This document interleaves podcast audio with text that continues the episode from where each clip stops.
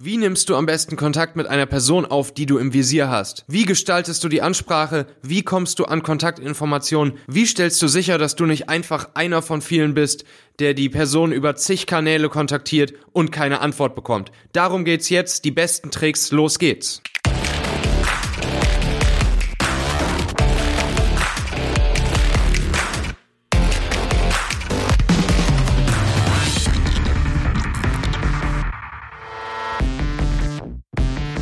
Ja, wenn du einen bestimmten Kandidaten im Visier hast, geht's darum, auf kluge Art und Weise mit demjenigen Kontakt aufzunehmen.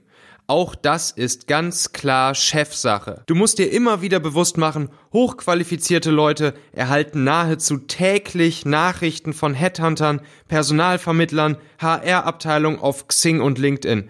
Entsprechend ist auch hier deine Kreativität gefragt, um aufzufallen. Natürlich sticht es zunächst einmal schon mal positiv heraus, wenn der Gründer, Inhaber oder Geschäftsführer eines Unternehmens sich höchstpersönlich meldet. Allein das reicht allerdings meistens noch nicht aus. Auch auf den richtigen Kanal kommt es an. Während Nachrichten an Experten aus dem kaufmännischen Bereich oder Sales auf Xing oder LinkedIn immer noch recht gut funktionieren, gehen sie bei Menschen mit technischem Hintergrund meist in der Masse unter und haben keinen besonderen Charme und fallen nicht auf. Deshalb kommt es ganz besonders darauf an, Kandidaten über genau solche Medien zu kontaktieren, die sie selbst gerne nutzen. Das bringt dir nämlich umgehend Sympathiepunkte ein. Und genau dafür habe ich ein paar Tricks aus meiner Erfahrung für dich zusammengestellt. Schau zum Beispiel mal nach, ob der von dir präferierte Kandidat auf Twitter aktiv ist. Sende ihm hier einfach eine kurze, knackige, persönliche Nachricht oder noch besser, erwähne ihn in einem öffentlichen Tweet von dir zum Beispiel, wenn er zuvor bereits über irgendwas branchen- oder, oder unternehmensrelevantes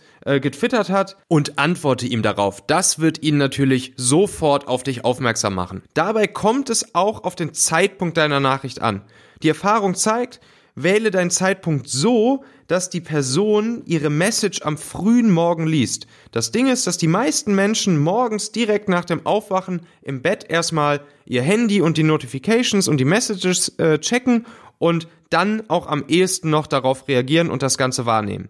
Später am Tag, das kennst du selbst, droht deine Message im Eifer des Alltagsgefechts eher unterzugehen und vergessen zu werden. Auf ganz ähnliche Art und Weise kannst du deinen Wunschkandidaten übrigens auch auf Facebook oder Instagram kontaktieren. Such dir die Person einfach im sozialen Netzwerk raus und send ihm eine private Message. Bei Facebook funktioniert das am besten, wenn du ihm dabei auch gleichzeitig eine Freundschaftsanfrage sendest, äh, deine Nachricht droht sonst vom Facebook Messenger herausgefiltert zu werden und irgendwo im Nirvana zu landen, weil du für die Person ein fremder Kontakt bist.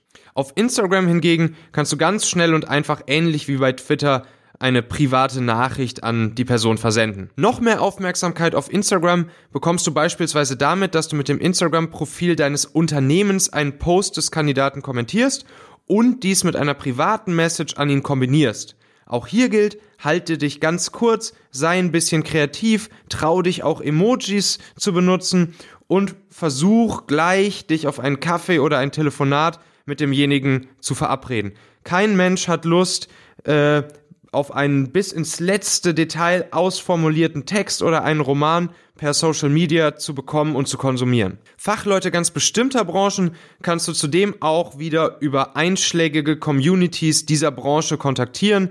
Softwareentwickler zum Beispiel äh, kannst du kontaktieren über Stack Overflow oder GitHub oder Designer über Dribble. Oft ist es hier allerdings so, dass man die Personen nicht gleich direkt anschreiben kann, das ist äh, außerdem von der Community oft auch gar nicht gerne gesehen, aber viele Mitglieder geben in ihrem Profil an, auf welchen anderen Plattformen sie vertreten sind oder ob sie eine eigene Webseite haben, wie ihre E-Mail-Adresse ist und wie man generell mit ihnen in Kontakt treten kann, weil einige natürlich auch ein direktes Interesse daran haben, kontaktiert zu werden. Und jetzt kommt noch ein weiterer kleiner Geheimtipp von mir, ob man es glaubt oder nicht, das ist das nur noch ganz wenig belebte soziale Netzwerk Google Das Verrückte ist, obwohl hier fast niemand mehr so richtig aktiv ist, haben doch noch sehr, sehr viele Menschen ein Profil bei Google Oft sogar ohne dass ihnen das bewusst ist. Das liegt daran, dass sie sich entweder mal vor Jahren dort angemeldet haben oder ihr Google-Konto, welches sie zum Beispiel für Gmail benutzen, mehr oder weniger absichtlich mit Google Plus verknüpft haben ohne sich darüber jetzt noch bewusst zu sein. Sobald du eine Person auf Google Plus gefunden hast, eröffnet sich tatsächlich oft ein ganz schön bunter Blumenstrauß an Möglichkeiten, eine Person zu kontaktieren. Wenn du die Person nicht direkt per E-Mail anschreiben oder sogar anrufen kannst, bleibt zumindest noch die Kontaktaufnahme per Google Hangout. Selbst wenn derjenige Hangout gar nicht aktiv nutzt, bekommt er in der Regel dennoch eine Benachrichtigungs-E-Mail von Google mit dem Inhalt deiner Nachricht, wenn du ihm bei Google Plus schreibst. Gib hierbei also unbedingt an, auf welchem Kanal die Person dir antworten soll, zum Beispiel deine E-Mail-Adresse, weil die Person ja, wie gesagt, sicherlich nicht auf Google Plus gehen wird, um dir zu antworten. Und zu guter Letzt bleiben natürlich auch noch die althergebrachten Kanäle E-Mail oder Telefon. Google ganz einfach mal den Namen von der Person, nach der du suchst. Es ist echt erstaunlich, von wie vielen Menschen man irgendwo im Netz eine E-Mail-Adresse oder sogar auch eine Telefonnummer findet. Auch das ist oftmals den betroffenen Leuten gar nicht bewusst, ist aber natürlich für dich eine Riesenchance. Manchmal ist es übrigens sinnvoll, dass sich bei bestimmten Fachleuten nicht der, der Leiter, der Gründer oder der Geschäftsführer einer Firma meldet, sondern derjenige, der den entsprechenden Fachbereich leitet. Ein Softwareentwickler beispielsweise fühlt sich oft wohler und viel, viel besser verstanden, wenn er mit dem CTO statt mit dem CEO sprechen muss. Und auch noch ein weiterer kleiner Tipp von mir, wenn du bestimmte Menschen mit technischer Expertise, wie zum Beispiel Softwareentwickler, doch über ein Karrierenetzwerk äh, Xing oder LinkedIn kontaktieren musst oder möchtest, dann nimm hierfür auf jeden Fall lieber LinkedIn. Das hat sich erfahrungsgemäß als deutlich erfolgreicher in der Response Rate herausgestellt als Xing und außerdem kannst du über das international agierende Xing auch sehr gut ausländische Fachleute erreichen, was beim hauptsächlich in Deutschland verbreiteten Xing oft so nicht möglich ist. Wenn du eine Person dann ansprichst oder anschreibst, ist ein, ein weiterer kleiner Trick, dass du einfach mal so in einem Nebensatz fallen lässt, dass du die Person von einem gemeinsamen Kontakt über oder über einen Bekannten oder ähnliches äh, wärmstens empfohlen bekommen hättest und das wiederum ähm, erhöht natürlich den Anreiz und das Interesse der Person mit dir zu reden und sich mal mit dir zu unterhalten und auszutauschen und gucken, was du anzubieten hast.